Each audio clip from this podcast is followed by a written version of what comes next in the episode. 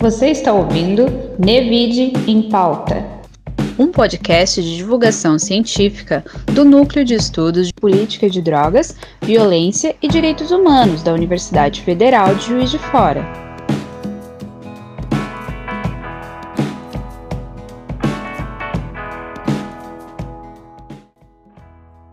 nós estamos aqui nesse momento inaugurando né, um projeto do Nevide em Pauta, que é um projeto que está com uma preocupação né, de divulgação científica voltado para abrir um canal de reflexão, um outro formato, né, que normalmente a gente não se utiliza, mas uh, esse projeto ele tem toda uma preocupação de buscar uma informação mais qualificada, né, honesta intelectualmente, para ajudar as reflexões sobre as questões sensíveis né, que assolam os dramas sociais, enfim, os, os dramas que de alguma forma estão colocados na sociedade também apresentar para vocês, dizer que esse é um projeto original, ele foi pensado inicialmente num, num formato de podcast, mas em razão né, do distanciamento social que nós estamos todos vivendo, né, esse formato, é, esse primeiro essa primeira entrevista ela vai ser realizada no formato de live no Instagram, né, para garantir a permanência do projeto, mesmo nessa mesmo nessa circunstância da suspensão do, do período letivo, né? Então, é, assim que nós retornarmos às atividades, nós vamos tentar garantir é, esse formato original. Esse projeto também é importante a gente é, destacar ele foi elaborado pelo NEVID, Núcleo de Estudos, coordenado pelo professor Paulo Fraga, e ele está buscando investir na, no, no, na, divulgação científica. Né? Nesse cenário de, de, disputas de narrativas que nós estamos, de alguma forma, vivenciando, né? o negacionismo, enfim, uns ataques à ciência, à universidade, aos especialistas, enfim. Então, a academia tem muito a dizer para a sociedade e eu acho que esse é, é só um pequeno, uma, uma pequena contribuição que nós estamos tentando realizar nesse momento. Talvez seja uma forma da gente superar né, os nossos é, limites diante daquilo que a gente é, desconhece, né? E, enfim, e a gente tentar qualificar é, qualificar melhor né, as informações que a gente de alguma forma produz né, na, na academia, sobretudo para a sociedade, é, para além, né, a ideia é ampliar o conceito da educação científica e ampliar isso para a sociedade de modo geral. É, o nosso primeiro entrevistado, então, ele é um, um especialista importante né, nessa temática, ele já discute há muito tempo essas questões, e, de alguma forma, qualquer pesquisador que trabalhe com essa temática, de alguma forma, interage com seus textos, com as suas obras, enfim, com seu material. É, então, nesse momento, nós estamos pensando é, fazer essa entrevista com, com o professor Marcos Alvarez, tentando trabalhar é, com esse primeiro tema que o, o Nevide em Pauta vai, então, apresentar, que seria punição, prisão e pandemia. Também, é, antes de começar essa entrevista, eu gostaria de apresentar o professor Marcos Alvarez para, enfim, né, para os não, é, para as pessoas que de alguma forma não conhecem, mas, enfim, para os pares, né, ele é uma figura bastante conhecida. Ele é professor do Departamento de Sociologia da Universidade de São Paulo, desenvolve é, enfim, várias participações, é, coordenando GTs, né, grupos de trabalhos em vários eventos científicos, uma figura muito conhecida no meio, do meio acadêmico com essa temática, uh, e trabalha especificamente, né, é, é, é um pesquisador na área da sociologia da punição e do controle social. Professor Marcos, muito obrigada viu, pela sua participação, pela sua colaboração aí nesse momento, né? E então a gente pode começar a sua entrevista. Gostaria muito de agradecer, é, sinceramente, né, a sua participação e a colaboração. É uma honra para a gente estar aqui inaugurando o Nevide em Pauta com a sua participação. E eu que agradeço aí a possibilidade de, de participar nesse formato um pouco diverso, né, que agora nessas novas condições a gente está explorando aí outras possibilidades. Então queria agradecer também a possibilidade aí de participar da, da entrevista e conversar com vocês aí. E com o público também. Bom, é, acho que uma primeira questão assim que, que abre, assim, pode, podemos abrir esse debate é que, né, assim, a, a, o mundo ele está vivendo uma, um fenômeno social de grande impacto, né? É, viver essa experiência está sendo muito impressionante para todos nós, né? Enfim, e, e, sabemos, contudo, que essa experiência ela é vivenciada de forma muito diferente para os grupos sociais, né? E aí é, a gente que é estudioso né, na área de, de, é, de, de prisão, é, essa é uma preocupação nossa. Né? Qual seria, então, o impacto né, da pandemia no sistema prisional, né? sobretudo no sistema prisional no mundo ou e a realidade nacional? Né? Certo. Então, eu acho bem feliz a escolha desse tema de discussão, né? Então, punição, prisão e e pandemia, né? Muito tem sido discutido agora, né? Como você falou, na verdade, o impacto da pandemia é bem diferenciado em múltiplas dimensões da vida social, tem muito debate econômico, político, mas também a questão da punição e mais especificamente do sistema prisional.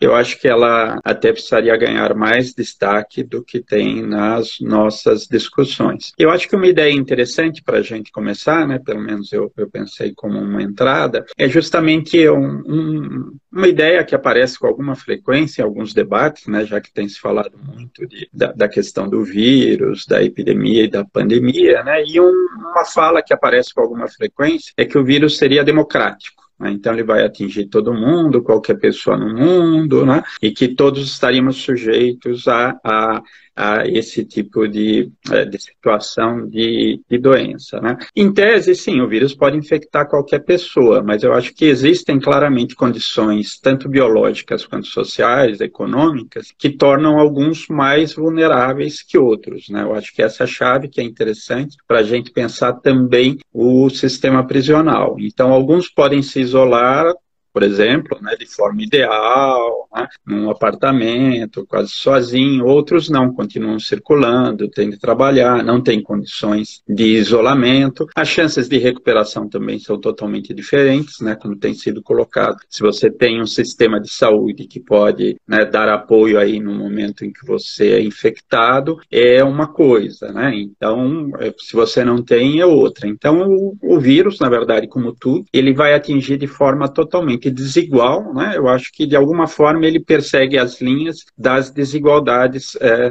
sociais. Né? Então, grupos vou chamar de vulneráveis, né? não, é, não quero explorar aqui o conceito, né? mas esses grupos que são tornar, que são construídos como vulneráveis para uma série de práticas na, na nossa sociedade, né? eles acabam, por questões de renda, moradia, acesso à informação, serviços médicos, sendo potencialmente atingidos de formas diversas em relação então à pandemia. Aí que me parece que entra claramente a questão do sistema prisional, né, da punição, mas do sistema prisional e em especial do sistema é, prisional brasileiro, porque a literatura mostra isso, né? A punição em si já é uma espécie de, de linha forte de produção das formas de, desigual, de desigualdade, né? Ela intensifica formas de desigualdade, ela cria é, novas, né? Então, numa sociedade como a brasileira, que é campeã em termos de desigualdade, e é especial atenção a gente precisaria ter em relação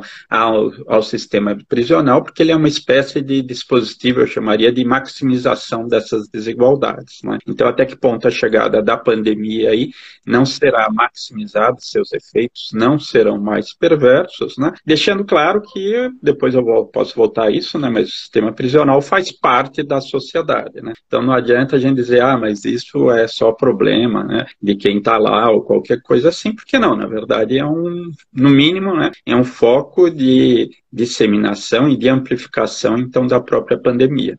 Bom, dentro dessa, é, é, dessa esse preâmbulo que o senhor coloca, é, tem uma questão que é importante também, é o fato do o Brasil é a terceira né, maior população carcerária no mundo. É, enfim, tem uma evolução muito crescente, né, se colocando é, na última década e no perfil de classe, de gênero, de raça, enfim, toda essa, é, todas essas pontuações, ela de alguma forma é, imprime um cenário muito diverso para a pandemia, né, e para o sistema. Isso. Comentasse um pouco sobre ah. né, essa, essa situação.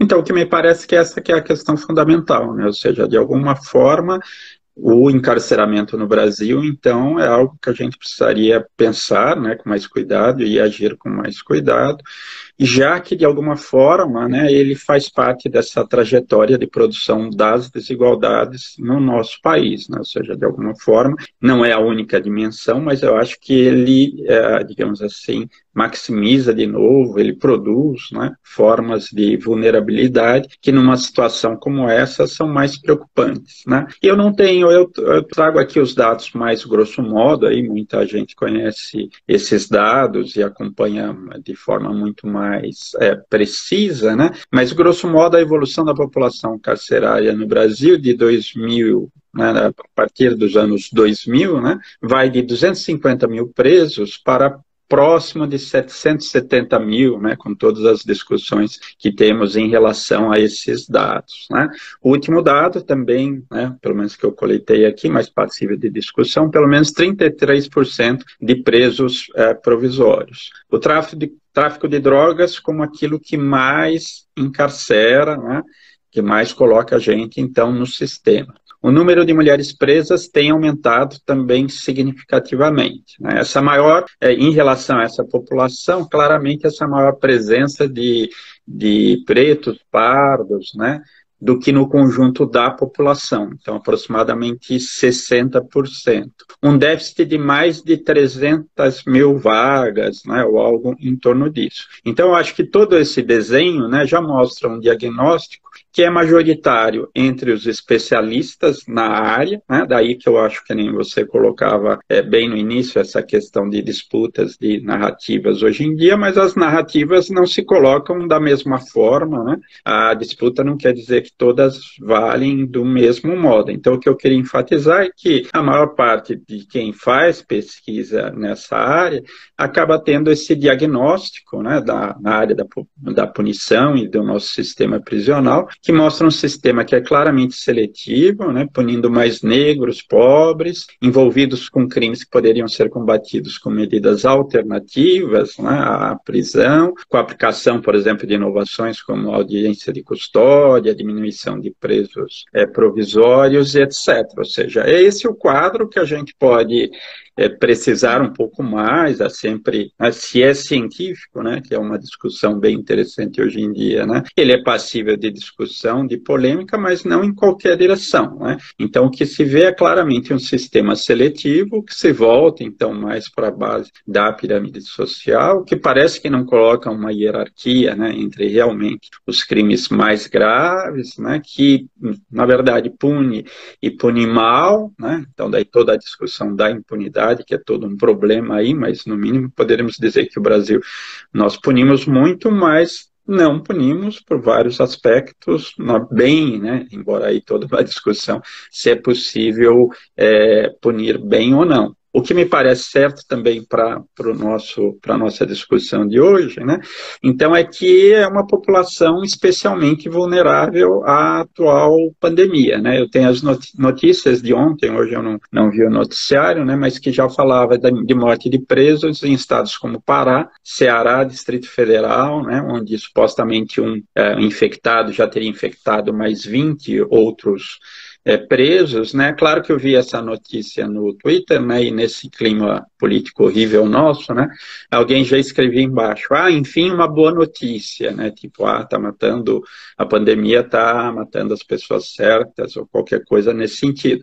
O que é mais uma estupidez, né? Ah, essa multiplicação de, de né? é, de besteiras como nunca se viu aí também nas redes sociais, não, mas veja, de qualquer lado, isso é absolutamente equivocado, né? Porque se temos essa disseminação, no mínimo ela também atinge aqueles que trabalham nas prisões, né? Podem disseminar também o vírus entre familiares, vizinhos. Então, o problema, no mínimo, né, mesmo que não consideremos o básico de que quem está sendo punido continua sendo cidadão, tem alguns direitos limitados, mas não deve estar exposto à morte, etc. Mas, fora isso, nós temos, acho que por volta de 90 mil agentes penitenciários, que se eles também não né, não estiverem expostos mais a, ao vírus, isso terá um efeito multiplicador muito grande. Né? Então, se há algo que a pandemia mostra é que sim, há é, o, o, vírus, longe de ser democrático, ele é incontrolável nesse sentido, né? sem medidas sanitárias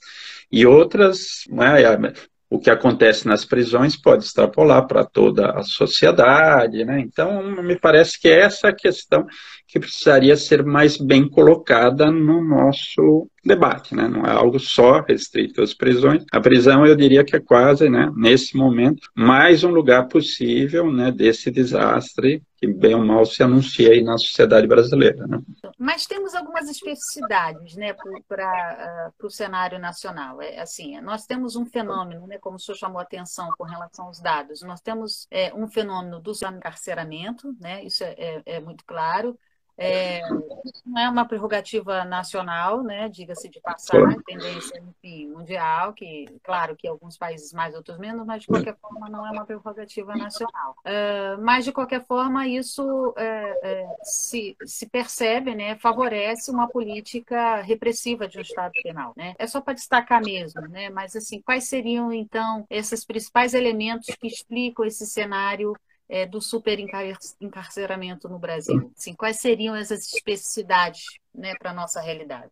Então, aí é toda a discussão da literatura na área, né, como você sabe, você também acompanha, Rogério, é, destaca muito essa questão, né, aí são noções é, diferentes, né, mas noções como de Estado penal, nova cultura do controle, que servem para caracterizar um certo aumento do punitivismo né, nas sociedades, sobretudo ocidentais, né, a partir dos Estados Unidos, Inglaterra, mas depois em outros países, que teríamos então, a partir dos anos 70 do século passado, né, do século XX, um aumento do punitivismo na sociedade. Né? Vários estudos mostram isso, como as taxas de encarceramento crescem é, praticamente em todos os países. Né? Então há divergência aí, sem entrar num, num debate mais acadêmico, né? há divergências, mas sem dúvida se percebe uma mudança aí que teria acontecido, digamos assim, na punição em relação à sociedade contemporânea. A questão é essa, que essas tendências elas estão presentes no Brasil, mas elas se realizam num outro contexto. Né? A gente nunca pode simplesmente copiar esses diagnósticos, né? mas sim reconstruir, a, a, digamos assim, o percurso local, nacional, a partir dessa, digamos assim, dessas tendências. E aí eu acho que, sem dúvida, a gente tem particularidades, mas algumas fazem até o nosso contexto é, mais perverso, né? Ou seja, de alguma forma a gente tem uma história de uma sociedade que é violenta, que é desigual, né? praticamente né? Toda a sua história. Nós temos o problema da intermitência das experiências democráticas, né, ou seja, com frequência a democracia sendo interrompida por regimes autoritários, né, golpes e etc., o que faz com que a trajetória da punição, né, desse, dessas características, ou nós chegamos nessa discussão de Estado penal, nova cultura do controle, com essa história de violência, né, de violência também contra grupos minoritários, indígenas, escravos, né? depois ex-escravos, trabalhadores urbanos, minorias em geral, minorias políticas, né?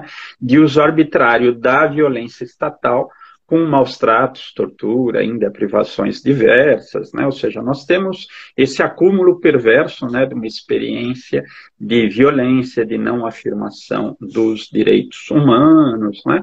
Que de alguma forma, quando ah, essas tendências vão se fazer presentes na sociedade brasileira, eu acho que tem esse, a, esse acréscimo, que poderia dizer, de perversidade. É claro que a gente tem também uma, toda uma outra dinâmica, né, que muitos, ah, mesmo esse crescimento do encarceramento no Brasil que eu apontava, por exemplo, a partir dos anos 2000, se dá no momento democrático, né, pelo menos formalmente democrático. Então aí eu acho que coloca tensões que também não podem ser, digamos assim, o analista não pode é, descuidar dessas questões. Então não é que há simplesmente um punitivismo que só se intensifica, mas ele vai, digamos assim, mostrar as caras e ganhar algumas é, características locais, eu acho que dada essa, digamos assim, é, é, essas características próprias, essa tradição, né, que, grosso modo, de autoritarismo da sociedade brasileira. Então, acho que isso vai implicar em muitas tensões, né, e muitas vezes, me parece, muitos autores vão falar, sobretudo, das ambiguidades das mudanças no âmbito da punição no mundo contemporâneo. Essa ideia me parece interessante, porque o Brasil é pleno de ambiguidades. Né? Então, também com né, a partir da redemocratização, nós temos experiências, pelo menos, né, em tese positivas, como o Estatuto da Criança e do Adolescente, realmente temos avanços democráticos, temos leis como a Lei Maria da Penha, né, que seria é, toda uma discussão, né, mas que avança em vários aspectos. Então, é esse, digamos assim, espaço né, em que cresce o encarceramento, em condições, no mínimo, né, questionáveis, né, toda essa seletividade potencializada e etc., que faz com que nós tenhamos essa, essa situação, né, se há Estado penal, nova cultura do controle, ela ganha características em vários aspectos até mais perversas aqui, mas com uma dinâmica também de tensionamento, né, parece que é uma questão só de apontar para um punitivismo sem mais. Ele está sendo discutido o tempo todo na sociedade brasileira. Senão a gente também não teria lugar. Né? O problema é um pouco esse. Né? A academia há muito tempo está discutindo isso. Né? Algum papel se tem. Os operadores, muitos, também são críticos, ou quase todos são críticos, mesmo que às vezes em direções diversas da discussão acadêmica. Então, me parece o quadro não é unidimensional, mas sem dúvida, né? esse crescimento do encarceramento vem nessa história, né, que não é uma história de uma sociedade, de, do meu ponto de vista, de sólidas instituições democráticas, de uma tradição de, de respeito aos direitos humanos, então tudo fica muito mais, em termos concretos, problemáticos e muito mais preocupante em termos políticos. Né? Partindo agora assim para uma perspectiva mais empírica, digamos assim, ou pelo menos tentando pensar essa gestão, né? Tem lido bastante e tem algumas afirmações dizendo que o sistema, uh, o sistema prisional brasileiro ele, ele não se pode afirmar que ele, que ele tem uma política pública, né? É, por vários motivos, mas enfim, ele não dispõe de um orçamento próprio, ele, ele ele oscila muito na gestão né, organizativa nos estados, ora ele está alocado numa secretaria, ora ele está alocado numa subsecretaria. No limite, né, como é o caso aqui no, em Minas Gerais, né, está vinculado a um departamento. Então, isso, do ponto de vista da gestão, né, dificulta muito, inclusive, do, in, in, inclusive em razão dessas mudanças né, eh, eh, políticas que vão se estabelecendo e esse cenário vai mudando. Então, nesse, nesse sentido, é, é, é, o cenário do sistema prisional é, no Brasil tem uma natureza muito híbrida, né? É, que dificulta estabelecer é, um planejamento estratégico né, que envolva variadas esferas públicas para uma ação administrativa coesa, digamos assim. Pensando dessa forma, não há nenhum município brasileiro, que a gente poderia dizer assim, que não tenha uma pessoa alocada no sistema prisional. Claro.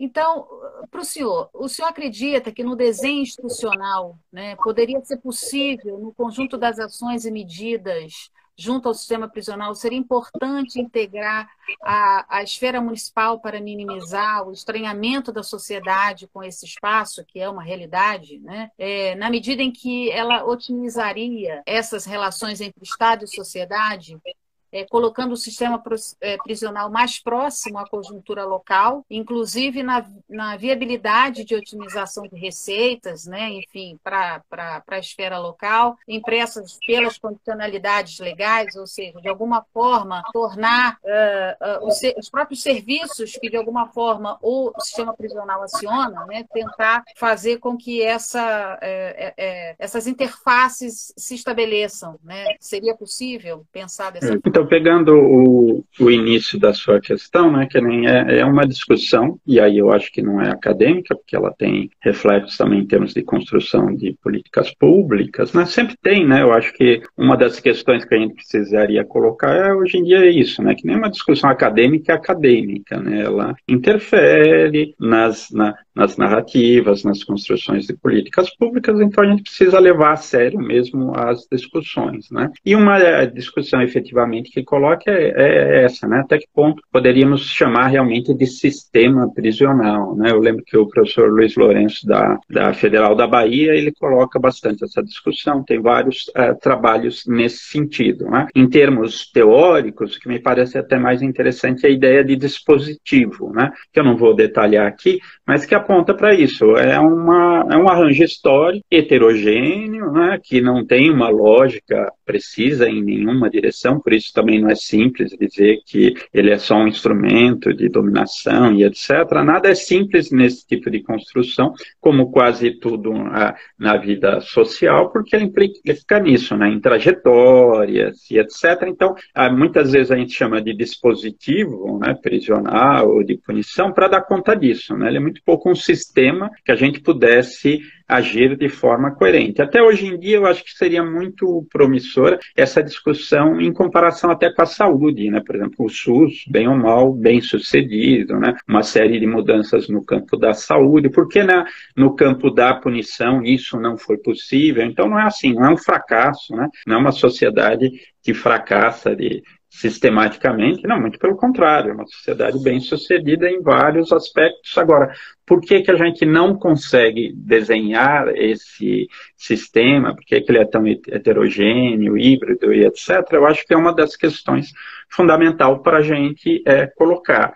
Em relação ao desenho institucional propriamente dito, eu não saberia detalhar, eu não estou trabalhando é, diretamente com isso, mas o que me parece fundamental do que você colocava é que sim, nós precisaríamos pensar esse impacto local, né, eu estou entendendo aí os municípios, também que a, as prisões estão em algum lugar, elas têm um efeito local, elas têm um engajamento, ou seja, também não é uma, uma situação de puro desastre de todos os lados, temos uma infinidade de do que eu chamaria de microiniciativas, de engajamentos, mas que justamente né, eles são dispersos, a gente não percebe isso, né, não consegue observar é, de forma sistemática. Né, então, como nós poderíamos trazer esse, digamos assim, esse impacto local o tempo todo das práticas punitivas também para discussão? No núcleo de estudos da violência que eu trabalho, né, que eu estou lá de coordenador, a gente tem um projeto grande, né, hoje já há bastante tempo sendo desenvolvido, que é sobre legitimidade e confiança nas instituições estatais, que a ideia é justamente essa, que a construção de legitimidade e confiança se dá no dia a dia do, do funcionamento das instituições. Né? Então, talvez o âmbito do município, o âmbito local, seria onde a gente pudesse ver a punição né, para além desses programas populistas, que eu não consigo ter nenhum eh, adjetivo positivo para eles, né, que, que só né, só em termos de populismo penal colocam a questão da punição. Não, ela é rotineira, ela envolve pessoas, ela envolve trabalhadores, como os agentes penitenciários, ela envolve esforços de ressocialização. Então, me parece que, de alguma forma, recuperar né, esse plano, que já teve muita discussão, né, veja, no momento da redemocratização, né, toda a questão da da participação nas instituições né, estatais, da sociedade civil, estava muito colocada. E como isso claramente foi abortado, qualquer discussão, né, lá, por exemplo, nos, nos anos 80, as políticas de humanização das prisões, né, do José Carlos Dias, até tem um pesquisador no Neville,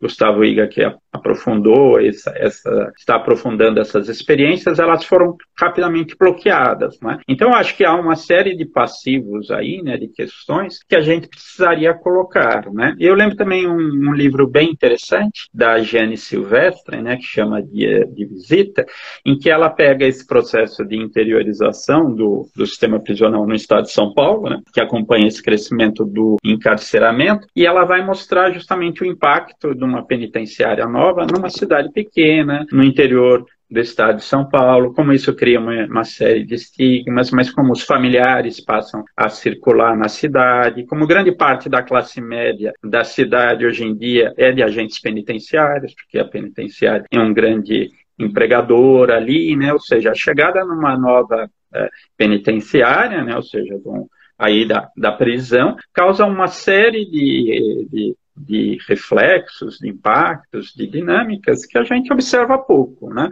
Então você pode ver que nessas discussões infelizes de Twitter e etc, ninguém vai falar isso, ah, não, mas na minha cidade nós tivemos tal experiência e etc. Né? não você tem discursos prontos de, de que ah, o, o, o presídio traz a violência. Pode trazer, pode não trazer, mas também uma uma, um novo parque automobilístico pode trazer, ou seja, não, não são experiências, ninguém está falando de experiências, estamos falando de narrativas prontas, né, que contra isso a gente poderia dizer, não, mas tem todo o impacto local que precisaria ser pelo menos discutido. Né? Então, como isso se dá no dia a dia no município, né, o desenho institucional, sem dúvida, é muito mais complicado, mas se pelo menos a gente abrisse a discussão, teríamos espaço para pensar isso. Então, como fazer reformulações pensando também nesse impacto local aí da, digamos assim, do sistema prisional. Né, tivemos é, muitos habeas corpus é, impetrados, né, é, em razão é, dessa, dessa situação emergencial, é, para liberar presos em situação de risco é, por conta da questão da pandemia, né? E outros habeas corpus que já tinham sido impetrados é, para a questão da condição das mulheres, é, em regime domiciliar, enfim. É, essas questões, elas sempre envolvem é, é, elas sempre tocam em questões muito sensíveis né, na sociedade, porque, enfim, ela de alguma forma uh, tem uma, uma tendência né, a, a, a pensar de, eh, numa, numa referência mais punitivista. Né? Uh, é, pensando nessa questão, assim, é, isso de alguma forma, ele, por outro lado, isso de alguma forma vai é, as medidas, né? Elas de alguma forma seguem uma orientação para um processo de desencarceramento, né? Que é um debate que, de alguma forma, muitos especialistas travam, né, mas que encontram muitas resistências, né, sobretudo por parte da sociedade. Na sua avaliação, é, tais medidas, é, que, de algum, que, que essas medidas, né, por conta desses, é, dessa situação, elas podem contribuir para evitar, uh, de alguma forma, a expansão né, do, do, do, da pandemia dentro e fora, do, ou seja, essas medidas, elas de alguma forma ajudam a, diminu a, a, minimizar esses impactos da pandemia dentro do sistema prisional? Então, eu acho, a primeira questão que eu acho que é importante enfatizar é que eu acho que essas medidas e essas iniciativas estão na direção correta. Né? Então, acho que a gente precisa perceber isso. Em vários momentos, as autoridades, mesmo depois eu volto a isso, né, mas, por exemplo, o Conselho Nacional de Justiça, estão indicando né, é, na direção, grosso modo, que a gente poderia chamar de desencarceramento, e não é um fla-flu, né? Em homenagem ao professor Paulo Fraga aí que nos, nos escuta, né? Não é um Flamengo e Botafogo ou qualquer coisa assim, que um lado vê o que está errado e o outro lado não vê. Então, acho que em vários momentos as autoridades estão tomando, é, mesmo nessa situação de urgência, medidas corretas. Mas a preocupação é que isso não fique só numa filosofia do sistema de justiça criminal, né? que mesmo aí que é o problema, né? mesmo essa filosofia pode estar sendo disputada, mas ela precisa se transformar em práticas. Né? Então, eu acho que a questão é até que ponto esse conjunto de medidas terão ou não o, o alcance é, desejável. Né?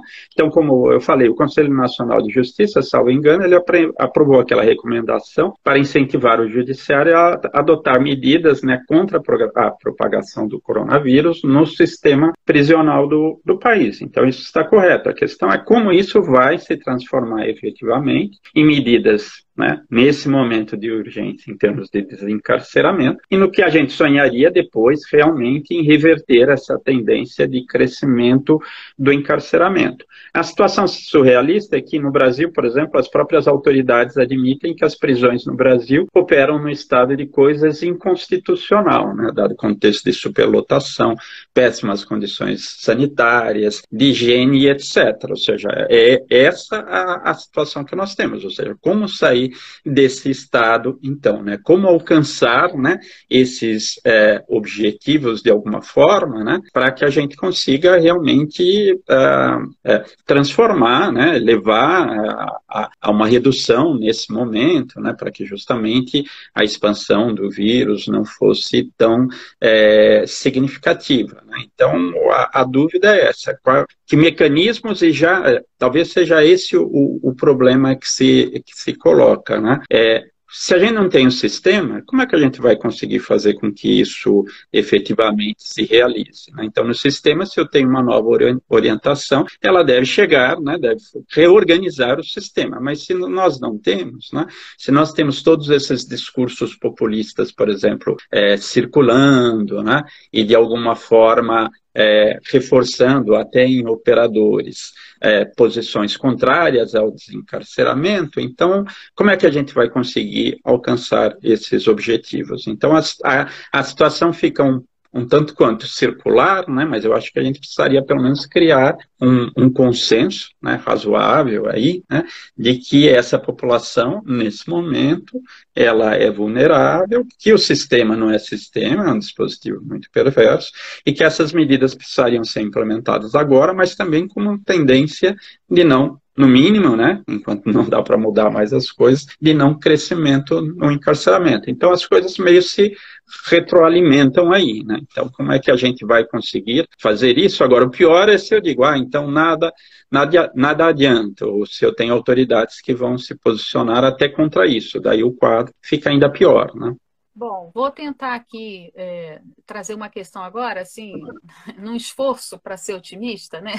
Tentando fazer uma leitura um pouco otimista desse cenário. É, o Brasil, no caso, ele trabalha muito com ações reativas, né, ao, aos cenários, é, com muita improvisação, que a gente já sabe, né, do ponto de vista das suas políticas. É, o cenário da pandemia me parece, né, ter colocado em xeque, né, é, as convicções e os valores que a sociedade, de alguma forma, inventariou uhum. sobre Estado, é, o próprio SUS, né, nessa conjuntura né, de, de como ela está reagindo e como ela está é, é, super, supervisionando né, a situação da pandemia, a própria ciência, né, e o sistema prisional? É, particularmente no caso do sistema prisional, na medida em que ele foi obrigado a integrar esses grupos no pacote de ações e medidas emergenciais. Né? É, de alguma forma, isso me pareceu urgente, né? mas, enfim, a situação das doenças, é importante a gente deixar isso claro também, que as situações da doença dentro do sistema prisional é uma realidade. Né? E que claro. nunca tiveram uma preocupação né, por parte do Estado com relação a essas questões. Mas, enfim, a pandemia ela trouxe toda uma configuração muito diferenciada, né, inclusive na, na forma e nas, e nas ações, né, na condução dessas ações. É, então, ela de, de alguma forma, essas medidas ela traz um requisito de dignidade, né, na, na, na medida em que uma forma, é, as medidas emergenciais chegam dentro das prisões. Né? Uhum. É, num esforço tremendo né, para ser otimista, o senhor acredita que esse passo poderia flexibilizar as políticas repressivas, né, inclusive seguindo uma agenda dos países por desencarcerar, é, onde perceberam, como no caso da Rússia, né, que, enfim, é, que também tinha um, um cenário né, bastante é, impactante do ponto de vista é, de, de, de prisão de pessoas, eles perceberam os resultados das políticas repressivas, que, que, que essas medidas oneravam drasticamente né, o Estado e que, enfim, os resultados eram pipos, né? são ineficazes do ponto de vista dos resultados e que revelaram como o sistema está colapsado. Senhor acredita que, de alguma forma, essa, assim, essa revisão né, de, é, é de, de, é, dessas questões que, de alguma forma, desses, dessas convicções, desses valores da sociedade estão sendo repensados, é possível que o Brasil repense essas políticas repressivas? Eu não consigo ser nem otimista nem pessimista, né? E isso me incomoda um pouco em todas as discussões que estão aparecendo sobre a, a pandemia, né? Tem um tsunami de análises, né? Indicando que vai mudar no futuro, né? Daí nas mais diversas discussões, né? Por exemplo, ah, agora vai ser tudo atividade à distância, né? Eu penso, será? Será que quando acabar a quarentena todo mundo não vai estar tá louco para sair na rua e comprar o sanduíche no bar e ficar lá, né? Porque ninguém mais aguenta, pelo menos do meu ponto de vista, delivery, etc. Mas agora, né? O futuro futuro é ensino à distância, não sei como é que vai ficar nosso emprego, né? É, é ruptura com assim chamado neoliberalismo e etc. E a minha filosofia na brincadeira, né, é muito mais daquela frase, né? Predição é muito difícil, especialmente se for sobre o futuro, né? Então eu acho que não, não vejo tanta abertura assim, né? Para que a gente agora envolvido no, no calor da hora aí é, perceba né, se isso vai ajudar mais ou menos. O que eu acho é que, bem ou mal, né, continua em aberto aí essa necessidade de repensar né, essa espécie, alguns autores vão chamar, né, de paixão punitiva do, do mundo contemporâneo. Né? Eu acho que ela mostra limites em vários momentos, até em termos de custos, de custos econômicos, de custos em termos do impacto social, e talvez agora apareça isso, inclusive em custos em relação à própria pandemia, também era isso que você lembrava, né? O problema não é na prisão, não é coronavírus, é tudo aquele é tuberculose e tudo que a gente sabe que também tem né, fora na sociedade e está lá é muito presente. Né? Então, o que me parece é isso, que essa discussão já está colocada há bastante tempo, mas está bloqueada, sobretudo, em termos políticos. Né? Eu não acho que, que a população está predisposta a abraçar é, respostas populistas, mas elas são produzidas e realimentadas politicamente o tempo todo. Isso tem sido discutido e criticado, e sem dúvida eu acho agora a pandemia é uma oportunidade, mas uma oportunidade sempre, digamos assim, permeada pela luta política. Né? Então, pode ser que ah, depois que tudo que, dá, que a pandemia passe, a gente volte tudo atrás, porque continua, né, essas concepções populistas continuam mais presentes, isso que aparece aí nessas várias falas na internet, etc. Então, o que eu vejo que sim, tem movimentos interessantes, né? então essa ideia de muitas pessoas dizendo, oh, realmente a, a importância, por exemplo, do Sistema Único de Saúde, de que é preciso uma resposta coletiva, né, em relação a determinados problemas de saúde, como isso ah, realmente balança uma série de ideias que estavam muito fortes aí, né, em termos de política econômica, toda uma reversão daquilo que se que chamam grosso modo de neoliberalismo, então tem vários movimentos interessantes. Mas eu acho que é tudo, digamos assim, o jogo está, né, a bola está rolando o tempo todo aí, né, e não, não vejo nem com otimismo nem com pessimismo. É interessante esse movimento, ou seja, de já perceber que essa também é uma população vulnerável, que eu tenho de colocar essa discussão, o nosso próprio debate, acho que já mostra esse aspecto interessante. Mas eu não entro nessa, né, de de achar que imediatamente aí isso né, a, é, coloca essa abertura. Afinal, ela estava dada antes, né? a gente está discutindo isso antes, afinal, isso está aparecendo já em outros momentos. Até que ponto isso vai uh, sensibilizar a população? Né? Eu acho que a questão é essa, que são determinadas questões, momentos históricos que permitiram se construir determinados problemas como problemas coletivos. Né? Então, isso tem vários trabalhos mostrando nessa, nessa direção. Século XIX, como né, o combate a determinadas epidemias, epidemias, né, é, acaba se encaminhando né, para uma resposta coletiva, pra, pela ideia de que todos estão envolvidos, então eu precisaria também ter uma medicina pública. Né, há determinadas condições históricas que colocaram isso em jogo. O que me parece complicado é já olhar para esse tempo presente e falar, ah, aqui está a ruptura. Né? Não, acho que continuam, para mim as cartas continuam sendo jogadas e a decisão é política, daí que me parece né, a importância desses debates, dessas discussões, né, justamente para que a gente possa contornar né, essa multiplicação de falas populistas e de decisões não tão felizes em vários momentos aí das autoridades. Né? Bom, a gente vai e volta né, nesse processo porque realmente é, é complicado né, a leitura que, de alguma forma, o sistema prisional acaba imprimindo para a gente, para a sociedade de modo geral. Eu, eu tenho só mais três perguntas e nós estamos com o tempo assim um pouco já. Mas aí eu, eu gostaria de garantir as perguntas, né, enfim, aproveitar a oportunidade da sua, né, das suas colocações, da sua presença. É, o direito penal, ele, de alguma forma, ele abre algumas possibilidades jurídicas né, é, do o que a gente chama dos substitutivos penais, né, para flexibilização dessas ações repressivas, não só por medidas emergenciais, as audiências de custódia, as penas alternativas, enfim, né, tornozeleira, prisão domiciliar, essas situações tudo que de alguma forma vão abrindo essas possibilidades, né.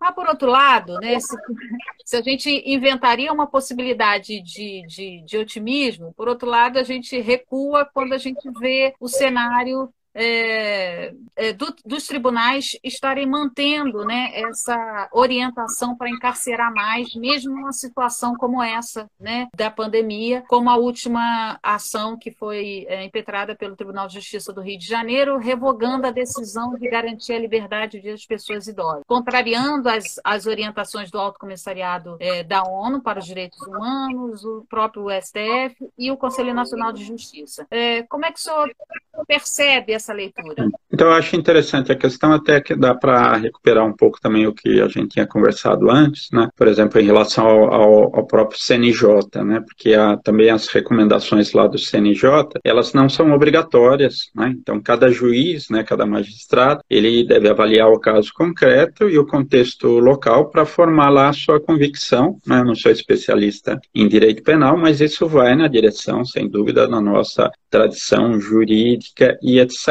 Mas é, me parece que é aí que é justamente o nó, né, que se coloca justamente isso, ou seja, por que, que a gente não vai na direção né, dessas, é, dessas alternativas é, penais, né? E aí, aí que me parece é que se coloca essa espécie de vontade punitiva, né? Que está em vários, em diversos outros países, mas que também se enraizou é, no Brasil. Então, mesmo as autoridades dizem, ó, parece que até agora, né? Eu tenho uns dados aqui, mas não sei se são mais atualizados, né? Mas de que 30 mil pessoas teriam sido liberadas, menos de 5%, né? Das mais de 750 mil pessoas privadas de liberdade, e parece que está sendo discutido que isso é mais ou menos também a média de deliberação, né? ou seja, é, não está causando é, na, é, é, nenhum impacto, nem para pior também, porque imediatamente a ideia, oh, mas isso vai levar a mais violência, onde é que vamos parar e etc. Mas parece que não, também os indicadores de insegurança, pelo menos né, há toda um, uma série de problemas aí, mas nenhum estaria mostrando de que a desordem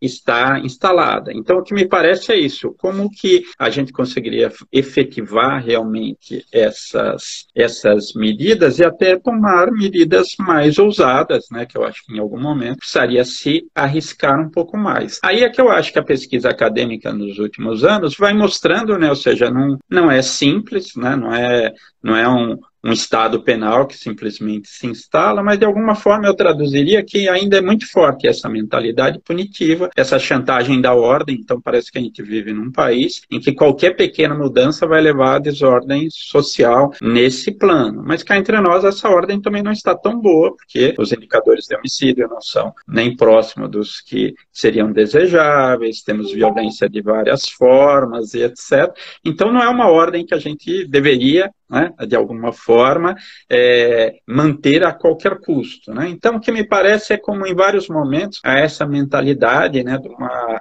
é, e toda uma série de discussões, guerra contra o crime e etc., que parece que é um país que ele não poderia negociar de forma nenhuma inovações nessa área. Né? O que eu diria é que várias pesquisas avançaram nessa direção. Né? A pesquisa do Marcelo Campos sobre a, a lei de drogas, né, o livro lá dele, pela metade mostrando isso. Né? Em vários momentos a gente tem iniciativas legislativas que são importantes, mas na prática elas acabam sendo desativadas. Né? O trabalho da Gorete Marx, a verdade jurídica nos processos de tráfico de drogas, né? como mostra toda uma dificuldade justamente isso. Né? Parece um pouco a pergunta né, que eu lembro que um dos entrevistados lá da Gorete fala, né? é justamente isso, ó, mas onde é que nós vamos parar se, se a gente tomar determinadas é, medidas? Né? Então parece essa chantagem de que o, o país está todo o tempo ameaçado por uma desordem, por é, por um aumento da violência, mas ela já está aí, né? É claramente uma área que a gente avançou é muito pouco, né? Então acho que a,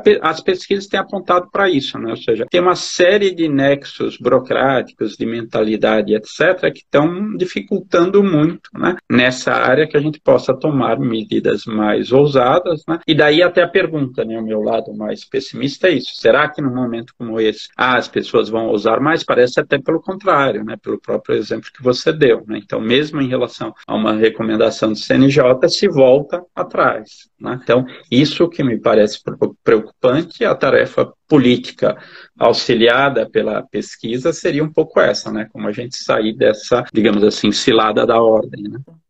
Bom, a gente vai fazer, então eu vou ter que fechar assim muito rapidamente, né? Porque a gente só tem cinco minutinhos para fechar aqui. É. E, então eu vou, na verdade, fazer uma última pergunta e colocar aqui as, as questões mais, enfim, né, que citaram é, muitas perguntas, assim, de 44 participantes, eles colocaram, é, aproveitando a pergunta, é, quais outras medidas que você vê possível é, ou promissoras para diminuir esse estranhamento da sociedade com as prisões, né? Essa questão do estranhamento da sociedade com as prisões citou alguns questionamentos. E aí eu vou fechar, né, enfim, enfim, é, uma última pergunta, chamando a atenção é, do que está em jogo no papel da punição. A retórica da recuperação ainda está em jogo, né? Então, assim, essa retórica ainda está valendo, né? A, a, a ideia da, da, da punição, é, é, ela está valendo é, é, a, a, questão da, da recuperação?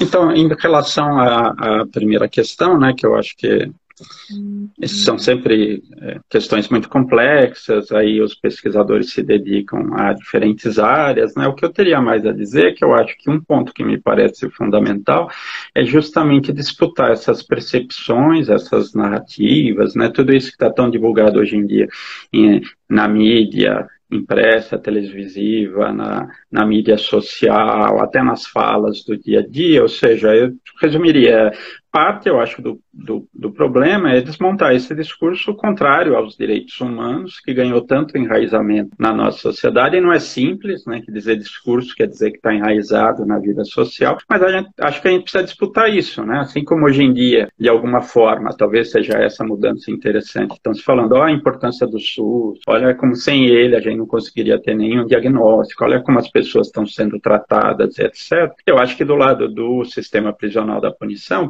precisaria ter um trabalho equivalente. Eu só lembro uma anedota aqui de alguém colocava no Facebook, né, um médico reclamando, olha a quantidade de besteiras que se fala, né, em torno da pandemia, e um colega do direito penal dizendo, é, eu vejo tudo isso no campo do direito penal e etc. Né? Talvez seja esse um trabalho, né, ou seja, como é que a gente poderia explicar melhor, levar melhor, né, da importância de um programa é, como esse em relação a toda essa dificuldade e complexidade no âmbito da punição do sistema prisional. Da sua questão, o que me parece básica, por mais que a gente seja crítico da prisão, pior se ela não tiver essa retórica de recuperação, de ressocialização. Né? Então, acho que é uma cilada, por mais que pareça uma área da vida social que as nossas respostas são totalmente, digamos assim, insuficientes, inapropriadas e etc. Enquanto o sistema estiver aí tal como ele está, eu acho melhor cobrar de que, no mínimo, ele precisaria dar condições de ressocialização, porque sem esse discurso, daí pior, né? Daí vão falar, vamos só encarcerar, as pessoas vão morrer de, de pandemia ou de sei lá o que, porque elas estão lá só para morrer mesmo, né? Então acho que há esse efeito perverso em que ainda assim, né, precisamos dizer, tá, estamos discutindo, não é fácil, não é simples a punição, mas precisamos de uma promessa de recuperação das pessoas, né? Tá bom. Professor, eu peço desculpas assim de terminar dessa forma, porque realmente a gente precisa é, fechar aqui para gravar. Queria agradecer muito sua participação de coração. É, realmente foi agradecer todo mundo que participou desse debate. É, enfim, a gente ficaria aqui mais tempo, porque as suas colaborações foram realmente assim, muito interessantes. Foi uma honra poder fazer a inauguração do Nevid em Pauta com sua participação. Muito obrigada e agradeço aos participantes. Eu agradeço bom, também. Obrigado para dizer que teremos na próxima semana o outro, ah, uma outra edição do Nevid em Pauta, que vai ser a participação da Purificação Anjos. Ela é psicóloga da Comissão para a Dissuasão de Toxodependência de, do Porto, em Portugal. Este podcast foi editado e apresentado pelo Núcleo de Estudos de Política de Drogas, Violência e Direitos Humanos da Universidade Federal de Juiz de Fora. Acompanhe nossos trabalhos em ufjf.br/nevid e nos siga nas redes sociais.